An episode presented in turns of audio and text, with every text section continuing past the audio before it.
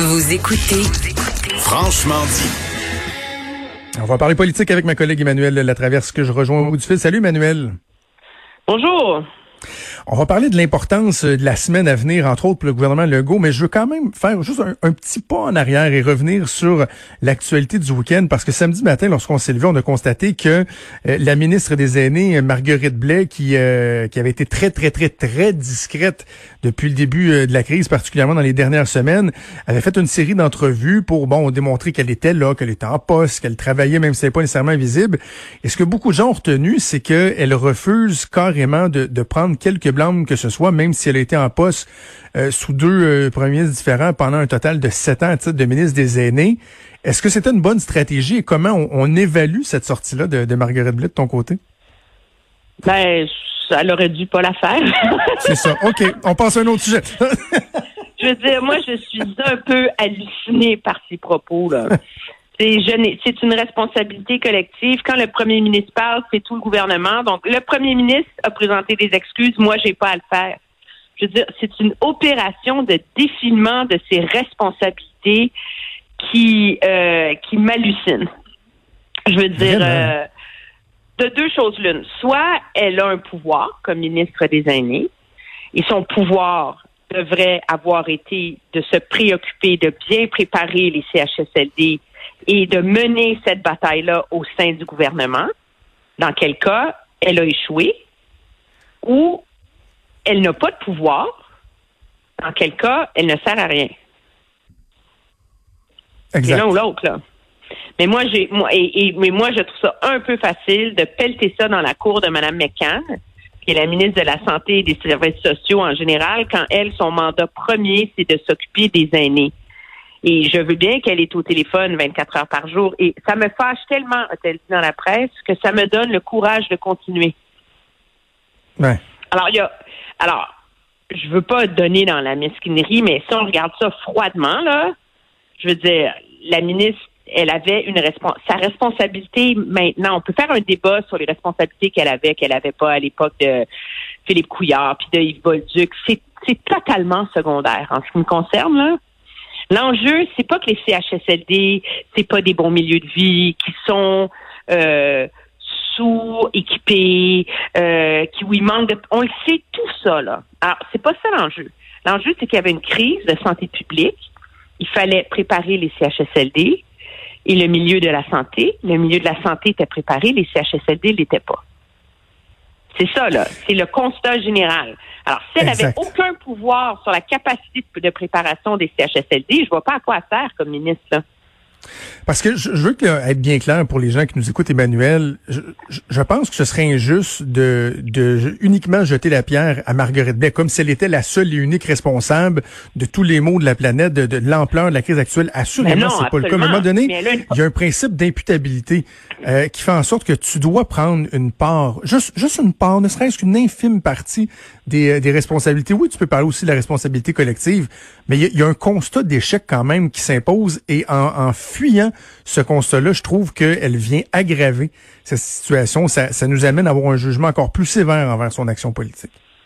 Absolument. Moi, je pense, et, moi, ce qui me surprend, c'est son refus aussi d'accepter qu'il y a une commission d'enquête euh, publique, mm-hmm. comme une association. On va, on va parler de ça quand la crise sera terminée. On n'est pas en train de parler de congédier des gens. D'avoir une enquête publique pour comprendre ou parce que de toute évidence, c'est pas comme si l'ensemble du réseau de la santé n'était pas préparé là, à cette crise-là. Alors, il y a eu il y a eu une erreur de commise quelque part qui fait qu'on n'a pas préparé les CHSLD et qu'on a euh, et qu'on n'a pas été capable de, de contrer la crise quand elle a commencé à se manifester et qu'on a laissé ça dégénérer. Je pense que c'est c'est structurel, c'est important et il va falloir trouver la réponse à ça parce que on est dans un monde où on a compris maintenant, il va en avoir d'autres, il va en avoir une deuxième vague, puis une troisième peut-être. Alors, il faut absolument être équipé pour mieux gérer nos personnes âgées, vulnérables, dans des centres de soins de longue durée. Puis moi, il n'y a personne qui va me faire à croire que construire des maisons des aînés, c'est la solution miracle à tout, là. je veux dire, des sommes, des mm. maisons des aînés, c'est c'est du béton, c'est du plus beau béton, c'est des plus belles maisons, c'est plus agréable de inclusive, mais ça règle pas le problème d'équipement, de personnel, de tout le reste, là. Alors, moi, je trouve que on a un bel exemple d'une ministre euh, qui demeure euh, la tête dans le sable. Moi, je lui demande pas d'être sur les points de presse, sur toutes les tribunes à tous les jours, mais je lui demande d'assumer ses responsabilités, ce qu'elle ne fait pas. OK, parlons maintenant de la semaine à venir, euh, le déconfinement qui, qui s'amorce dans pratiquement ben, toutes les régions du Québec, mis à part la grande région de Montréal au niveau économique.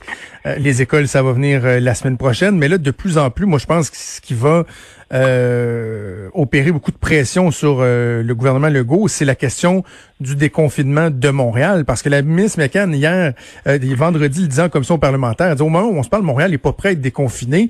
Et là, ce qu'on se rend compte, c'est que les indicateurs ne sont pas en train de tourner au vert, sans dire qu'il y a une perte de contrôle tranquillement pas vite, il y a davantage d'hospitalisation, il y a davantage de cas dans la région de Montréal. Ça va être difficile de maintenir le, le plan qui avait été annoncé initialement en ce qui concerne Montréal. Eh oui, il y a eu plus de 600 nouveaux cas par jour en fin de semaine. Moi, quand j'ai quitté le bureau vendredi, il y avait 13 979 cas à Montréal. C'était 655 de plus que la veille. Je rentre au bureau lundi, matin, je regarde les chiffres de dimanche, puis c'est 16 251. Alors, il n'y a rien sous contrôle à Montréal. Hmm. Laval, c'est pas mieux. Et moi, ce qu'on me dit, c'est que dans l'anneau d'hier aussi, j'ai eu beaucoup de courriels de gens inquiets. C'est pas, ça va pas très bien non plus dans l'anneau d'hier. Et la question, le problème que pose ce déconfinement-là pour le gouvernement Legault, c'est qu'à partir du moment où, pour des raisons logistiques très cohérentes, là, euh, on a décidé de lever les barrages routiers parce qu'à un moment donné, la personne qui habite dans les Laurentides, mais qui travaille dans la Naudière, euh, c'était pas pour demander aux policiers d'avoir la liste de toutes les entreprises qui sont ouvertes. Là, je veux dire, ça devient délirant et difficile à, à, à contrôler.